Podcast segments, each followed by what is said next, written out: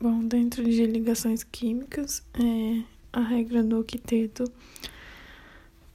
ela é uma regra que fala que na camada de valência, para um elemento ficar estável, ele tem que ter oito elétrons na sua camada de valência, com excesso do, com exceção do hélio. É, a ligação iônica ou eletrovalente ela normalmente ocorre entre metais e ametais. Os metais são os cátions e os ametais os ânions. Então, essa ligação ocorre entre íons através da troca de elétrons. É, o composto ele vai ser iônico quando ele tiver eletronegatividade maior que 1,7. Eles formam retículos cristalinos, eles são sólidos em temperatura ambiente, não conduzem eletricidade quando está sólido, conduz, é, só conduz eletricidade quando está aquoso e tem temperatura de fusão alta.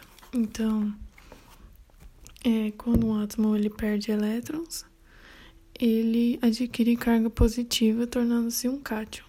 Ao ganhar elétrons, ele adquire carga negativa, tornando-se um ânion.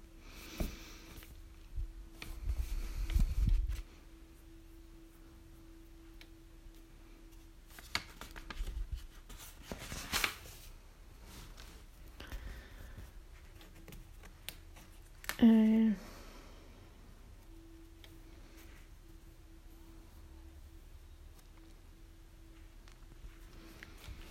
Agora, ligação covalente. Na ligação covalente há o compartilhamento de elétrons.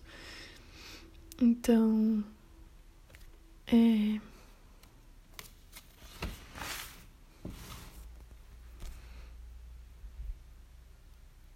Por exemplo, o, a ligação do cloro com o cloro, que é o cloro 2, Cl2. O cloro ele tem ele tem sete elétrons na camada de valência, então ele vai precisar de mais um. Então ele vai compartilhar elétrons junto com outro átomo de cloro. Então ambos vão adquirir oito elétrons na camada de valência. É, quem está na família 6A precisa de dois elétrons para ter oito elétrons na camada de valência, de acordo com a regra do octeto. Quem está na família 7A vai precisar de um elétron. Quem estiver na família 5A vai precisar de três elétrons. E assim sucessivamente. É...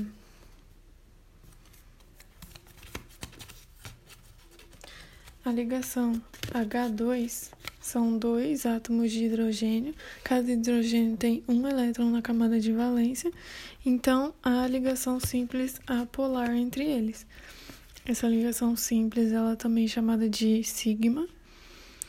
Na ligação do HCl, o H tem um elétron na camada de valência e o Cl tem sete.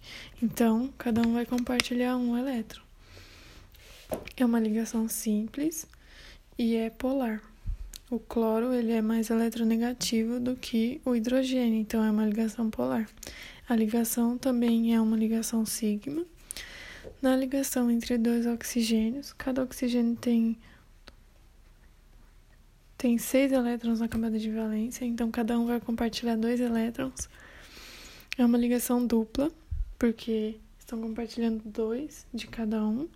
Então, sempre uma das duas ligações é sigma e a outra é pi. Então, a de cima ela é sigma e a de baixo é pi.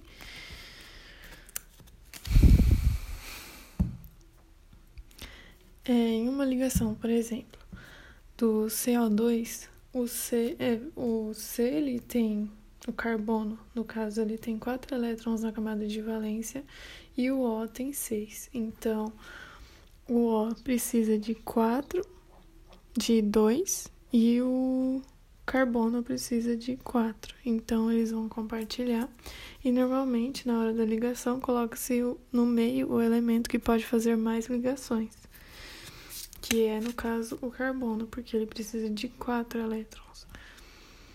Então, elementos iguais fazem ligação apolar, elementos diferentes fazem ligação polar. Na ligação metálica, esse tipo de ligação ele é formado exclusivamente por átomos de metais. Então,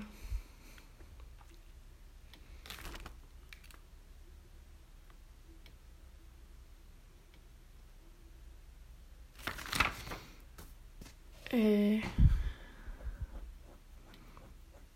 Bom, na ligação covalente será somente os ametais. Na iônica será metais e ametais. Na metálica, somente metais. Então, na ligação metálica, é, há somente os metais, porque eles apresentam tendência a perder elétrons. Então, os átomos dos metais eles perdem seus elétrons mais externos, formando os cátions, e esses ocupam os pontos de um retículo cristalino e os elétrons não seriam atrai atraídos por, um, por nenhum núcleo em particular, ficando deslocados e formando uma nuvem eletrônica gigante espalhada por todo o retículo. Então, é a nuvem eletrônica que faz com que o metal conduza eletricidade e tenha brilho. Então, é, a nuvem eletrônica ela mantém os íons positivos atraídos e em razão da atração exercida pelos íons, esses elétrons eles ficam confinados na estrutura metálica. Então, os metais eles têm condutividade térmica e elétrica, têm maleabilidade, que é a capacidade de formar lâminas, ductibilidade, que é a capacidade de formar fios, brilho metálico, resistência à atração, temperatura de fusão e ebulição elevada. E com exceção do mercúrio, a maioria são sólidos nas condições ambientes.